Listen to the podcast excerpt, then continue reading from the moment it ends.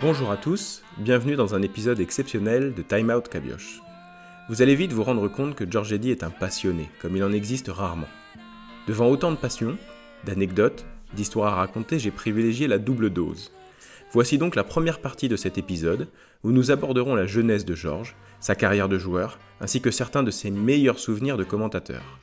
George répondra aussi au quiz tac au tac, mais pas vraiment du tac au tac, vous verrez. Concernant le programme de la seconde partie, vous pourrez le retrouver à la fin de cette première partie.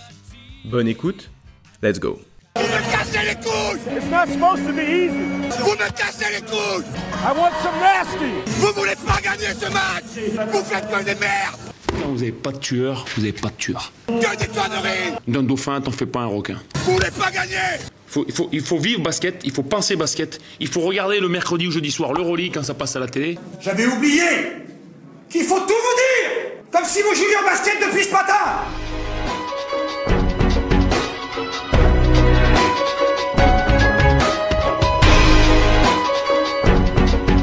Red Auerbach disait Si tu veux être un champion, tu dois te sentir comme tel, tu dois agir comme tel, tu dois ressembler à un champion. Vous avez dû suivre son conseil puisque les champions écoutent Time Out Cabioche. Mais je ne suis pas tout seul. George Eddy. Tu es né le 16 juin 1956 dans l'Alabama. Tu as donc 64 ans. Tu représentes tellement plus que la voix de la NBA en France. Tu es tout simplement une légende pour les millions de fans de basket debout à 3h du matin pour suivre les finales NBA et les All-Star Games.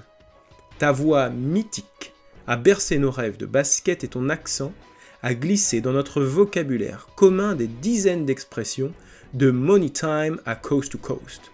D'abord joueur, scoreur insatiable, hyper adroit, avant de devenir coach puis icône de Canal+, mais également speaker, responsable de magasin, ambassadeur, ta vie est remplie, et riche d'anecdotes et de moments forts que nous allons évoquer.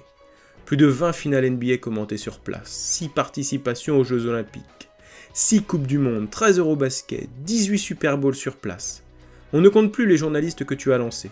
Thierry Gilardi, Xavier Vaution, Eric Bénard ont tous commencé avec toi. Merci, Mr. George, d'avoir fait résonner en nous ce goût si délicieux du basket. Et merci d'avoir accepté l'invitation. Bonjour Georges, comment ça va? Impeccable.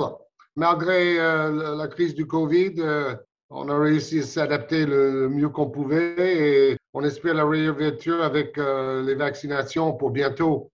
Alors dans le podcast, on a un rituel pour chaque invité. On va écouter Laurent Sierra et puis ensuite j'ai une question pour toi. Moi j'ai gagné assez d'oseille grâce au basket pour si je veux plus rien faire de toute ma vie. Donc la question elle est simple. Et toi Georges, c'est ton cas? Ah, c'est mon cas, tout à fait. Euh, mais le truc, c'est qu'il faut savoir quoi on fait avec sa vie. Et pour le moment, c'est avec le basket que, que je remplis cette vie euh, pleine. Euh, je vais sans doute être obligé de partir à la retraite bientôt. Mais à la retraite, il faut savoir s'occuper aussi. Donc, c'est pas uniquement une question de, de besoins matériels. Mais, surtout avec le Covid, quand on est bloqué à la maison, de pouvoir aller commenter les matchs pour Canal Plus Afrique, Canal Plus France, ça, me donne euh, un, coup de respiration et te- tel- tellement nécessaire en ce moment, c'est fondamental.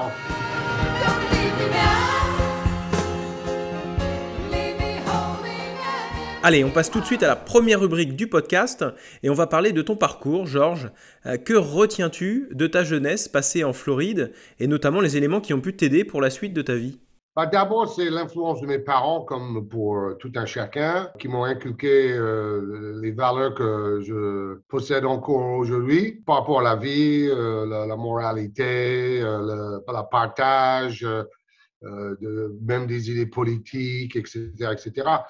Euh, parce que mes parents étaient très impliqués dans la communauté, euh, notamment avec euh, le, quartier noir de notre ville à côté d'Orlando, où mon père avait travaillé avec la mairie, construire une grande gymnase au plein milieu du quartier le plus pauvre de, notre petite ville. Et donc ça, c'est un exemple. Il a travaillé avec Martin Luther King, ma mère aussi. Mes deux parents étaient handicapés. Ils ont réussi à, à avoir la joie de vivre malgré ça. Ma mère euh, non-voyante et mon père avaient une sorte de paralysie euh, de la gorge qui faisait qu'il avait du mal à manger. Donc, je voyais euh, ces, symboles de courage tous les jours dans ma vie. Ça- m'empêchait de me laisser aller euh, et, j'essaie toujours, comme eux, de, positiver euh, et d'être euh, le meilleur être humain euh, possible. Mais après, ça m'a fait rencontrer un peu cette communauté noire où le basket était le sport de prédilection et ça tombait bien parce que c'est ce que je préférais moi aussi. Donc, j'ai grandi avec plein de petits copains noirs, mais aussi blancs et asiatiques, tout ce qu'on veut. Les playgrounds, c'est un magnifique melting pot. J'étais toujours un peu le 16e meilleur joueur dans une équipe de 15, toujours coupé en dernier, que ce soit au lycée ou ensuite à l'Université de Floride à Gainesville, la même école que Joachim Noah. Mais bon, j'ai continué à jouer 4-5 heures par jour. euh, et j'ai côtoyé un, des meilleurs joueurs de l'État qui était un de mes meilleurs potes, donc j'étais tout le temps avec lui. Et, par l'entraînement, ça m'a fait euh, progresser. Et pourquoi est-ce qu'on t'appelait euh, King George sur le campus? Bon, voilà, justement, il faisait des essais pour faire partie de l'équipe première à 5h30 du matin pour être sûr qu'il n'y avait que des gens très motivés qui se pointaient. Et moi, j'y étais. Mais il aurait fallu que je sois beaucoup plus fort qu'un joueur qui avait déjà une bourse. Et comme le- l'école a investi une bourse sur un joueur, euh, ils n'allaient pas le remplacer pour me mettre moi qui n'avais même pas de bourse, sauf si j'étais deux fois plus fort que lui, ce n'était pas le cas. Euh, et, d'ailleurs, les coachs étaient super sympas parce qu'ils m'ont proposé une bourse dans une petite université ailleurs, dans un autre État, euh, parce qu'ils pensaient que j'avais le niveau pour, peut-être briller euh, dans une petite université. Mais j'étais tellement bien dans la vie sociale, éducative, dans cette grande université en Floride, euh, que j'ai préféré rester. Donc, j'ai passé tous mes après-midi à jouer avec les meilleurs joueurs. Et donc, je me suis fait une petite réputation comme meilleur basketteur en dehors de l'équipe première. Et avec la, grande gueule euh, que j'avais euh, quand j'ai arrivé dans la salle, tout le monde le savait aussi. Donc, alors, mon, mon gros truc à l'université, ils avaient un tournoi de 1 contre 1. Euh, tout le monde pouvait participer. Et, euh, et la finale avait lieu à la mi-temps d'un match des Gators de l'Université de Floride. Donc, il y avait 5000 personnes qui regardaient un match de 1 contre 1 euh, à, la mi-temps et j'ai gagné. Donc là aussi, je commençais à me faire un peu connaître. euh, mais tout, tout ça était suffisant pour que je développe mon talent, notamment mon adresse de loin, qui, a surtout été utile à partir de 84 avec l'arrivée de la ligne à trois points. Alors ensuite, tu débarques en France pour démarrer ta carrière professionnelle. Euh, Comment est-ce que ça s'est passé? Et il me semble que tu as fait un, premier essai avec euh, un petit jeune euh, plein de talent. Alors, c'est très intéressant parce que j'étais complètement naïf. Donc, je suis né d'une mère française. J'étais le deuxième franco-américain à jouer en pro en France après Jean-Pierre Baldwin, ancien coach de Monaco, qui était un grand ami et qui est décédé malheureusement. Au début, c'était juste pour m'entraîner quelque part, mais un, ami de la famille a contacté Bagnolet et eux, ils se sont dit, bah, si sa grand-mère est française et si c'est un bon basketteur, euh, peut-être il nous intéresse comme euh, joueur euh, avec double nationalité parce qu'il y en avait très peu. Je ne connaissais même pas l'existence de ce basket un peu semi-pro, et- etc. Et, et donc, ils ont dit, bon, on fait un essai. S'il est bon, on, on lui propose de jouer avec nous cette saison. Euh, et, à cet essai, il y avait un certain Hervé Dubisson qui était en face de moi parce qu'il était ami avec euh, Franck Casalon, joueur de Bagnolet. Donc, on faisait un 2-2 pendant une heure et à la fin, le président me dit, c'est bon, euh, on, te signe combien tu veux. Donc, je ne savais même pas que les joueurs étaient payés. C'est- une longue anecdote. J'ai dit 800 francs parce que je me suis dit, ça, ça doit être le coût d'un appartement. Le mec, il dit, ah, bon, très bien, on signe tout de suite. Après, il y a un joueur américain qui me dit plus tard, mais tu aurais dû demander euh, cinq fois plus parce que tu es un oiseau rare, euh, il cherche ce genre de joueur. Et euh, donc, je demande à ma grand-mère française de rappeler le président euh, et lui dire que je me suis trompé. En fait, je voulais euh, 800 dollars au lieu de 800 francs. Et le président a dit, pas de problème, euh, on signe. donc, grâce à ma grand-mère, j'ai gagné cinq fois plus la première année. Euh, C'était semi-pro. Euh, C'était à la fois sérieux, euh, mais avec un côté amateur, avec un entraînement par jour. L'équipe n'était pas très forte. Au début, je ne jouais pas beaucoup. Après, il y avait plein de blessés, de suspendus. Et, je, suis devenu presque titulaire. La deuxième moitié de saison, je tournais à 11 points par match. En première division, euh, c'était pas mal. Mais bon, euh, pour dire par rapport au niveau, quand, quand j'arrive pour le, cet essai devant la salle de Bagnolet euh, aux États-Unis, c'est une salle, ça serait même pas bon pour un junior high school, vous voyez? Donc j'ai dit, oh là là, ça doit vraiment être faible le niveau ici. Moi, je, je vois ce gymnase, euh, mon, mon, mon lycée avait 3000 places dans le gymnase.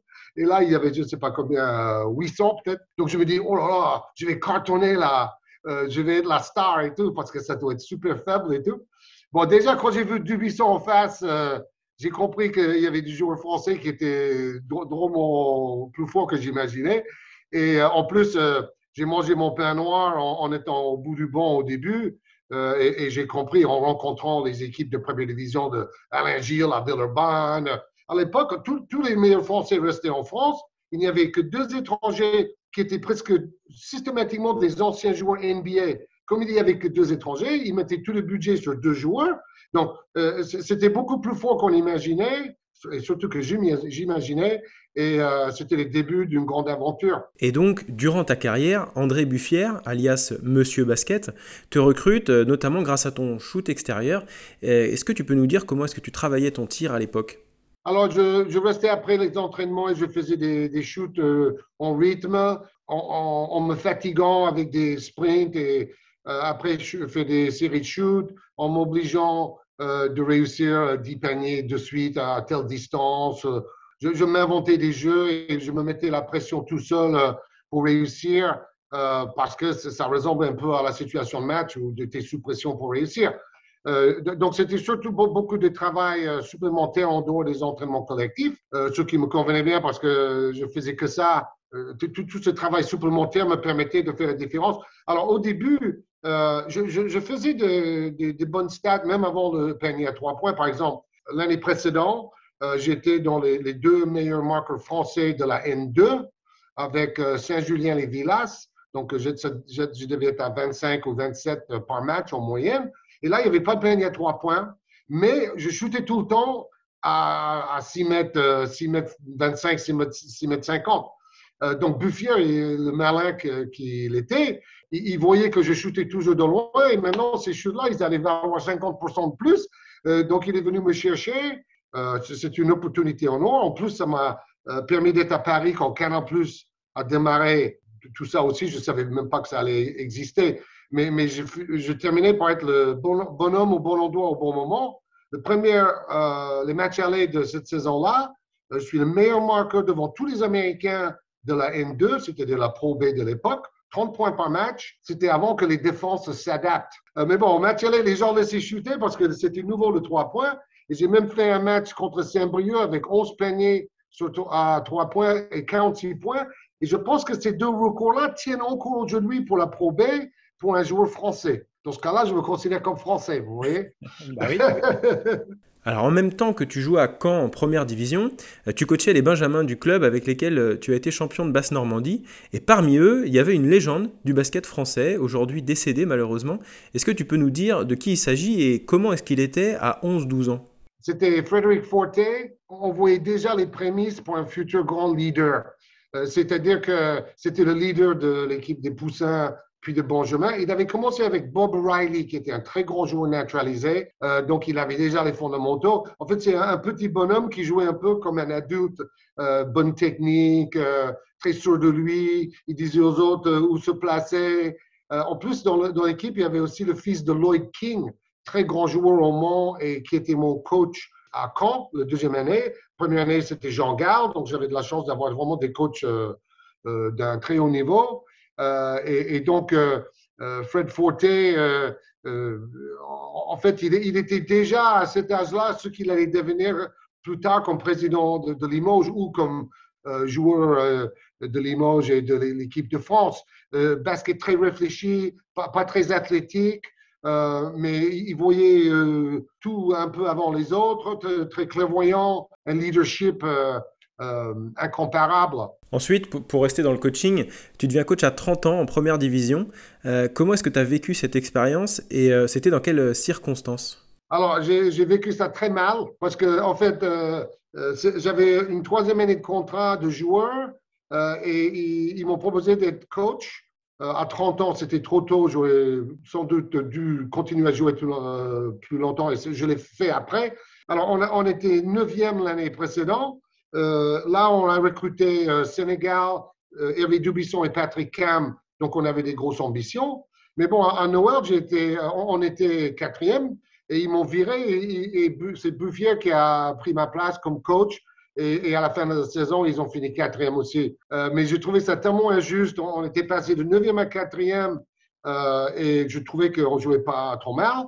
Mais après une grosse défaite chez les champions en titre euh, à Orthez de 27 points, euh, ils m'ont dégagé. Mais quelque part, j'ai été vraiment soulagé parce que la pression du haut niveau, euh, chacun refait ton coaching dans le cocktail d'après-match. Euh, les joueurs qui jouent pas sont pas contents même quand tu gagnes. Leurs femmes non plus, leurs agents non plus.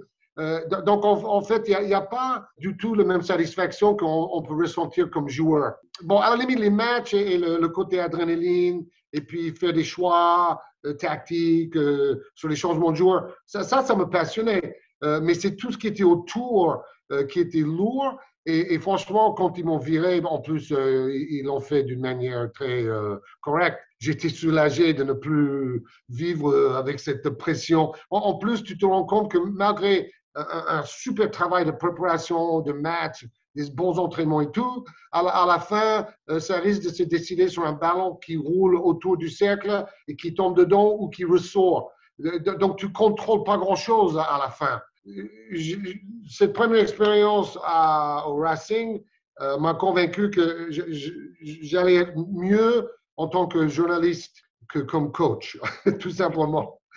En fait, le jo- journalisme, si vous préparez bien votre match, euh, votre succès ne dépend pas du résultat. Vous voyez, donc euh, vous avez fait votre travail, vous avez bien accompagné les matchs, les gens sont contents, mais vous n'avez pas cette pression euh, horrible sur les épaules.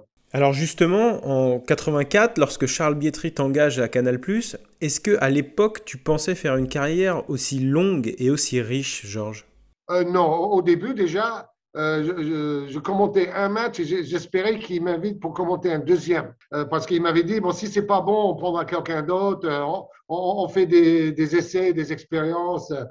Donc j'ai préparé ce premier match comme un fou en, essayant de m'entraîner à correspondre aux images, à commenter dans le bon timing. Mais bon, au début, c'était très, moyen. Après, j'ai appris sur le tas grâce à des grands bonhommes du journalisme comme Charles Bietri, Michel Denisot, Philippe Gildas, Pierre Lescure, le patron André Rousselet. Euh, C'était extraordinaire. J'étais dans un grand laboratoire de, première télévision privée en France avec des gens super pros et super compétents. Donc, en fait, j'ai absorbé tout comme une éponge. Il faut dire qu'au au début, donc, je ne savais pas combien de temps ça allait durer, mais dès la deuxième année, il m'a confié aussi le football américain. Donc, j'avais une saison de NBA, euh, match tous les semaines, et après une saison de foot US. Euh, donc, ça me remplissait bien euh, l'année. Et je me suis dit, oui, peut-être j'ai un avenir dans, ce métier-là. Mon côté un peu américain enthousiaste, avec une terminologie que j'ai un peu importée des États-Unis, notamment sur le basket, mais le foot US aussi. Je, je- me disais, ah oui, oui, c'est une belle opportunité, je vais essayer de la faire fructifier. Et maintenant, ça fait 36 ans. Ladies and gentlemen, Votre podcast Time Out Cabioche avec bonchicboncoeur.fr, le site de seconde main solidaire. Je vous rappelle que grâce à notre partenaire BCBC, vous pouvez gagner un chèque cadeau de 15 euros sur le site bonchicboncoeur.fr en répondant à la question concernant Georges. euh, quel journaliste de Canal Plus était le partenaire de George Eddy pour commenter les dernières finales NBA de Michael Jordan en 1998 Euh, On tirera au sort le grand gagnant euh, dans la deuxième partie du podcast. Vous pouvez aussi utiliser à tout moment le code promo TIMEOUT au moment de payer sur le site et bénéficier de 10% de réduction sur l'ensemble du site.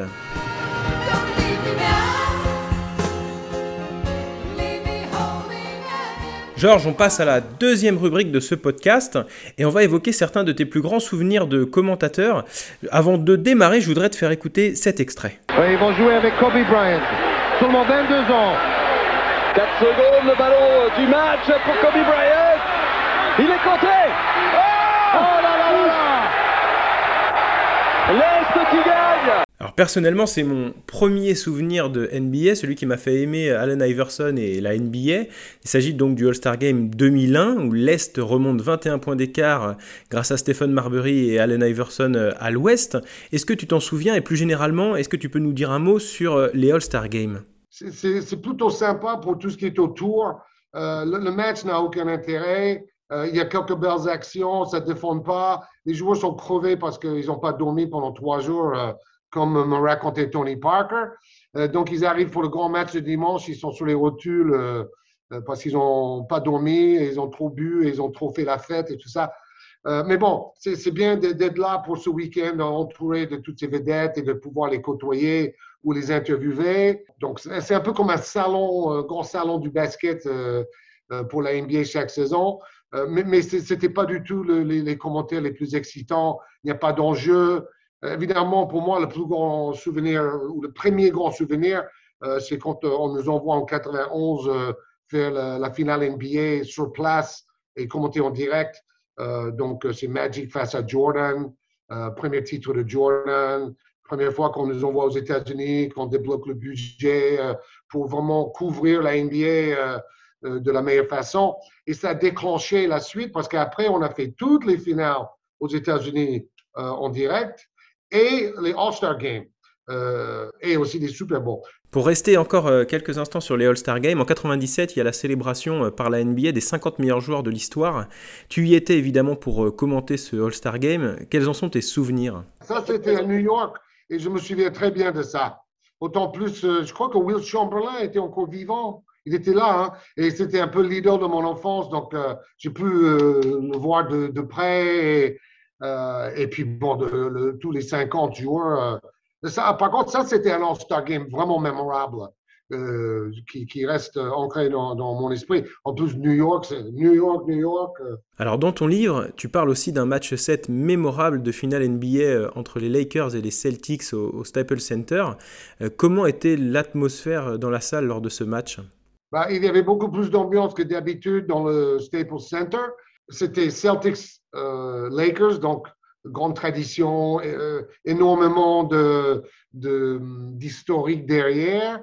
J'ai retrouvé le Kobe que j'ai aimé à l'époque de Shaq en 2000, euh, qui était plus un leader, plus altruiste.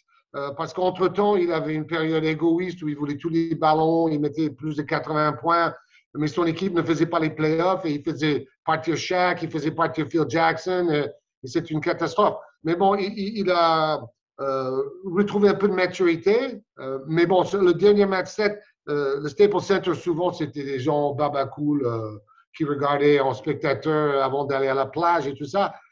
Et, et là, c'était infernal, c'était une vacarme in- indescriptible parce que c'était Lakers Celtics, match 7, le match était pourri, que de la défense, que des coups.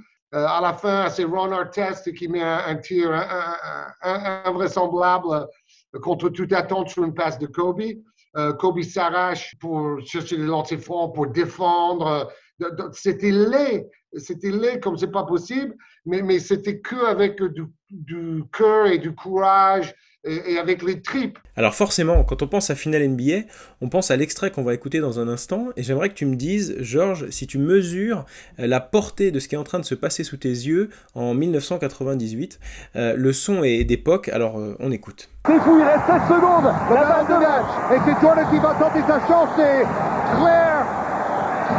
La balle du titre pour Michael Jordan, le sixième. Un mouvement pour le titre, il met le panier. Il met le panier. Jordan, inimaginable, Jordan. 45 points pour Jordan. On croit rêver. On est en train de vivre de l'histoire, messieurs, dames. Un moment historique. Le plus grand joueur de tous les temps qui va venir dans la salle d'Utah avec un panier venu d'ailleurs arracher peut-être la victoire. Oui, ça, ça par contre, c'est facile à s'en souvenir. Euh, surtout après avoir regardé euh, The Last Dance. euh, ça, me plaît bien les lundis, les mardis soirs, euh, quand on était bloqué euh, chez nous. Et, on, a eu quand même euh, un alignement des étoiles en 85. Euh, Canal Plus démarre. et bon, on est en plein Bird Magic. Et Michael Jordan est rookie. Que, que, que, demander plus pour lancer la fusée? Euh, et après, on a surfé sur le phénomène Jordan, euh, NBA, internationalisation, le personnage Jordan, son, son belle gueule, et le beau jeu, le, winner absolu, le bosser absolu, euh, le, le- le leader absolu. On est arrivé au bon moment avec David Stern aussi, la Dream Team et tout et tout. Et, on a surfé et, on, on est monté, on va dire, vers les étoiles grâce à, ces stars et, et cette époque dorée pour, pour la NBA. Et un petit peu plus tôt, en 1994, lors du match 5 euh, des finales entre New York et Houston au Madison Square Garden, je ne sais pas où est-ce que tu étais placé, mais tu vas probablement nous dire, euh, il y a Anthony Mason, Hakim Olajuwon qui en viennent un petit peu aux mains, mais pendant le match, il se passe quelque chose d'incroyable. Alors, est-ce que tu as des souvenirs de cet épisode euh, assez farfelu? Euh, c'est quand il y a O.J. Simpson. Ça, c'était incroyable. On, est tous alignés, euh, tous les commentateurs, avec leur moniteur. À ce moment-là, un, moniteur sur deux était branché sur la poursuite euh, sur les autoroutes de Los Angeles de O.J. Simpson. Donc, on avait le match et, cet événement qui a marqué toute une génération. Et, puis, c'était une finale qui finit dans un septième match, un peu comme le match décrit tout à l'heure entre Boston Los Angeles. Euh, ça joue que- qu'avec la défense et les tripes et euh, Olajuwon face à Ewing. Bon, Jordan n'était pas là, mais euh, ça reste quand même un, un grand souvenir aussi. Et si on parle un peu d'équipe de France, on va écouter un extrait qui est de meilleure qualité que le précédent, et ensuite euh, j'aurai une question pour toi. Gazol. Gazol toujours, il reste 3 secondes. Gazol qui prend un shoot n'importe comment. C'est raté Et la France est en finale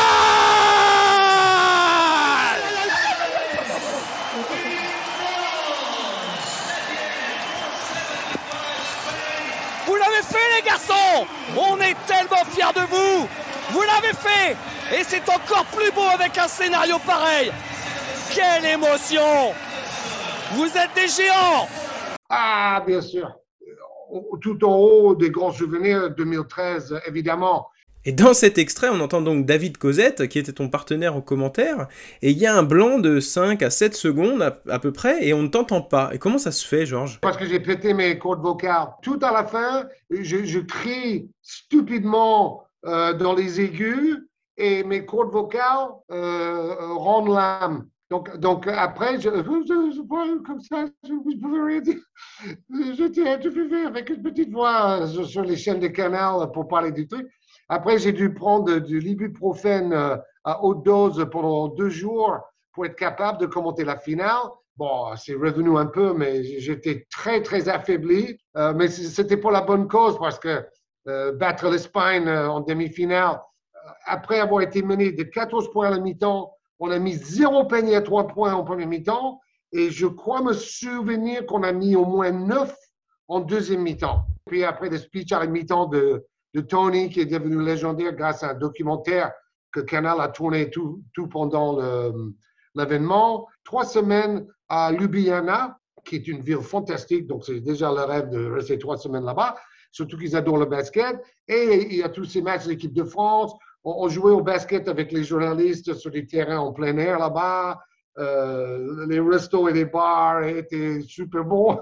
Je, veux dire, euh, au niveau résultat, c'était le top. Euh, surtout, ça représentait la progression de toute la génération Tony Parker.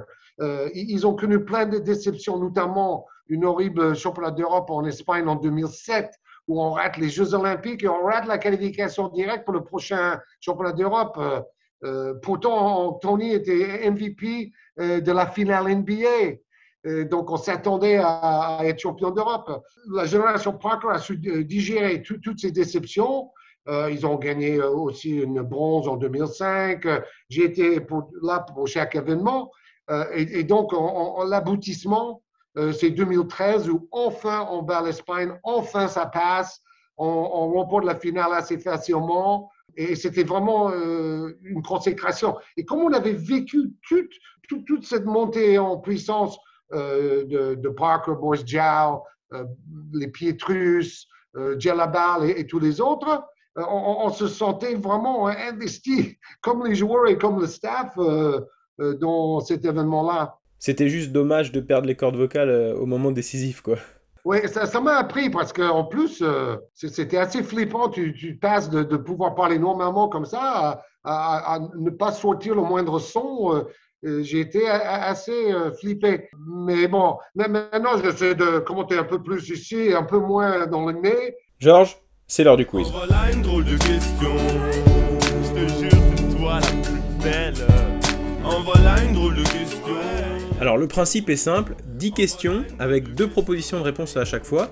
Tu dois répondre du tac au tac en choisissant euh, l'une des deux propositions et tu n'as le droit qu'à un seul joker. D'accord. Slam dunk ou 3 points? Trois points. Magic Johnson ou Larry Bird? Larry Bird. Floride ou Paris? Euh, Paris. Red Auerbach ou Phil Jackson? Euh, Red Auerbach. Cuisine française ou cuisine américaine? Française. David Cosette ou Bruno Poulain? T'as un joker, hein Non, mais euh, moi, moi, je préfère, préfère être franc. Euh, je, je n'en garde que des bons souvenirs des deux. Mais comme Bruno était peu- plus proche de mon âge et que on avait un peu commencé ensemble, j'avais peut-être un, feeling un, peu plus proche avec lui. Mais j'étais euh, très content euh, de commenter avec David et on a fait des grandes choses ensemble. Donc, euh, c'est vraiment plus une histoire d'âge et de génération. Et puis bon, c'est drôle parce qu'en fait, Bruno Poulain était le patron de David Cosette. Pendant longtemps, David était un peu le, jeune loup qui voulait prendre la place du grand loup. Euh, et il a fini par euh, l'avoir quand malheureusement Bruno a eu un, AVC. Donc l'histoire entre ces deux-là euh, remonte loin, remonte à Eurosport France et tout ça. Mais alors, je suis assez fier d'une chose. Si parfois sur un terrain de basket, j'ai pu être exécrable dans mon comportement vis-à-vis des autres, les arbitres, les adversaires et parfois même mes coéquipiers, dans le travail euh, à Canal+, j'ai toujours eu des bons rapports avec chacun qui a commenté avec moi et, je tenais à, ça. Je, vou- je voulais être celui qui a, et Charles Bétry me l'a dit une fois, il a dit, c'est bien parce que tu apportes la, bonne humeur dans le bureau, euh, t'es pas dans le conflit, t'es pas dans le controverse ou le, comment on appelle ça, la concurrence parce qu'entre les journalistes de foot, évidemment, euh, chacun veut bouffer l'autre et tout ça. Euh, et j'ai essayé d'apporter le sourire parce qu'en en en fait, euh, il n'y a, aucun journaliste qui pourrait euh, venir vous dire Ah, je ne m'entendais pas du tout avec lui, il était insupportable dans le taf. hon- honnêtement, je suis assez fier. Je pense que j'ai- quand même une image de quelqu'un qui a réussi à bien s'entendre avec tous ceux qui ont travaillé avec lui dans l'audiovisuel. Alors on va reprendre le fil de notre quiz quand même, Georges, parce qu'il nous reste quatre questions. Euh, Vin ou bière? Ah, alors là, Joker. J'aime trop les deux pour, euh, pour partager. Même, même le, le rhum, euh, on peut- le truc, c'est qu'à mon âge maintenant, je ne peux plus boire euh, autant qu'avant. Euh, Donc, j'essaie de me limiter à un verre, sinon c'est mal de tête garantie le lendemain matin. Mais bon, j'a- j'adore à la fois le goût et l'effet euphorisant de, de tout ça. Mais euh, il faut savoir faire en, mo- en modération, bien sûr. Journaliste ou consultant? Très bonne question, parce qu'en fait, j'ai ma carte de presse depuis 34 ans. Donc, j'étais très fier de l'avoir eu très vite euh, et, aussi de, le faire fructifier euh, parce que j'ai pas fait que du basket. euh, j'ai fait des interviews sur le golf, l'athlétisme, même sur un match de foot une fois.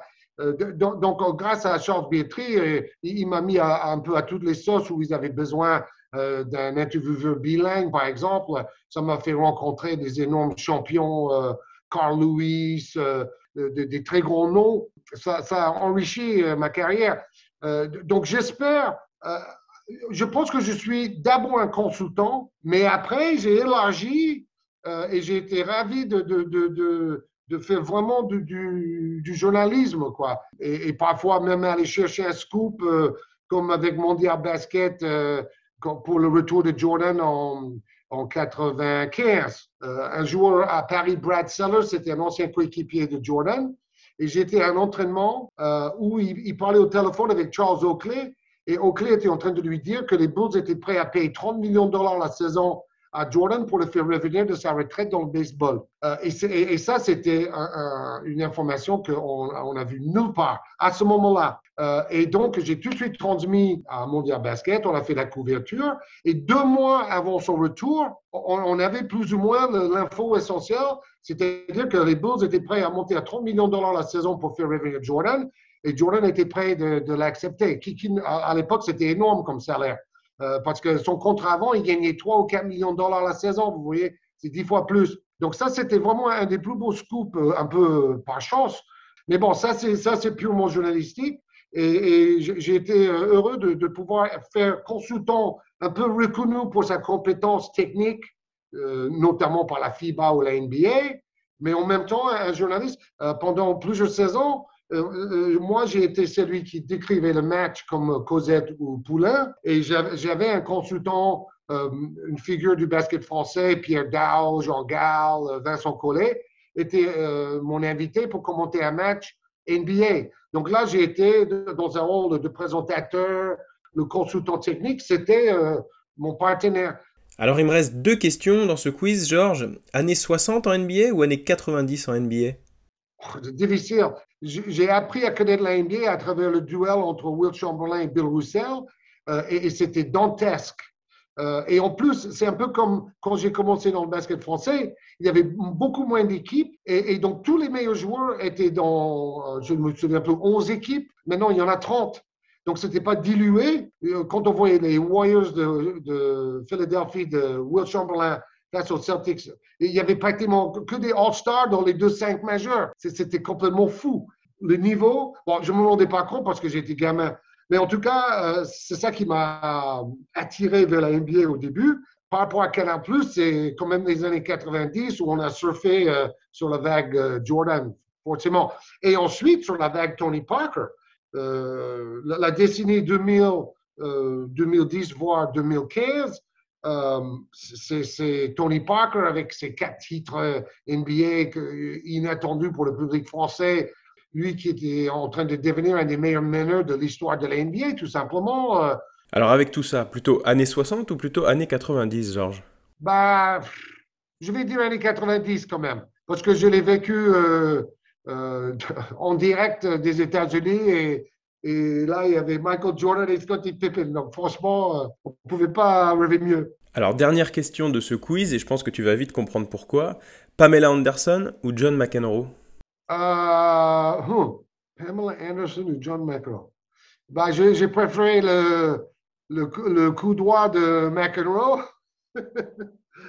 bon, je ne suis pas très fan des bimbos, moi, donc euh, je ne peux pas dire que Pamela Anderson m'a particulièrement excité. euh. Alors si je te pose cette question-là, c'est parce que tu as une anecdote avec les deux. Tu en as une avec euh, Pamela Anderson et une autre avec euh, John McEnroe. Est-ce que tu peux nous la raconter, celle de McEnroe? Ah bah, McEnroe, je me souviens, mais euh, Pamela Anderson, il faudrait me rafraîchir la mémoire. Ah oui, non, je me souviens. Non, non, mais c'est Eddie Halftime dans le bureau et, je me cache derrière un grand truc de Pamela Anderson et je, fais sa voix. Ça, c'était une belle, belle époque avec Xavier Vaution. Parce qu'en fait, on avait un magazine qui s'appelait Eddie Time. Euh, un changement de direction a fait qu'ils ont euh, arrêté le magazine. Et, nous, euh, sans vraiment demander leur permission, nous avons invité, inventé Eddie Halftime. Donc, on faisait un Eddie Time disjoncté avec des, des plateaux de présentation com- complètement farfelus, mais c'était au milieu de la nuit et ça passait la mi-temps du match en direct le vendredi. Euh, mais on, mais on, on fait- on faisait le Eddie Halftime avec des beaux sujets, euh, beau- beaucoup de musique rap avec Xavier Vaution, tout ça. Donc, en, plus, je crois que c'était assez précurseur par rapport à ce que la télé allait devenir, par rapport à des, plateaux plus décontractés, euh, moins institutionnalisés et tout ça, et avec la- l'arrivée des réseaux sociaux. Donc, à un moment, je me suis pr- pris pour euh, Pamela Anderson. Alors Georges, ce qu'on va faire, c'est qu'on va s'arrêter là pour la première partie de ce podcast. D'accord. On va garder l'extrait de George Eddy en train d'imiter Pamela Anderson pour la deuxième partie, ainsi que l'anecdote croustillante avec John McEnroe qui te rappelle à l'ordre. Dans la deuxième partie, on abordera aussi les rencontres incroyables que tu as pu faire avec Michael Jordan, Shaquille O'Neal, Pat Riley. T'as beaucoup d'anecdotes à nous raconter. On parlera aussi des Jeux Olympiques, de ta collection de casquettes, du panier du milieu du terrain au All-Star Game à Bercy, On répondra à la question du follower, on fera gagner un auditeur et on jouera avec notre deuxième quiz. Ce podcast est disponible sur toutes les principales plateformes d'écoute, encore Spotify, Google Podcast, Deezer et bien d'autres. On se retrouve vite pour la deuxième partie de ce podcast avec George Eddy. D'ici là, portez-vous bien.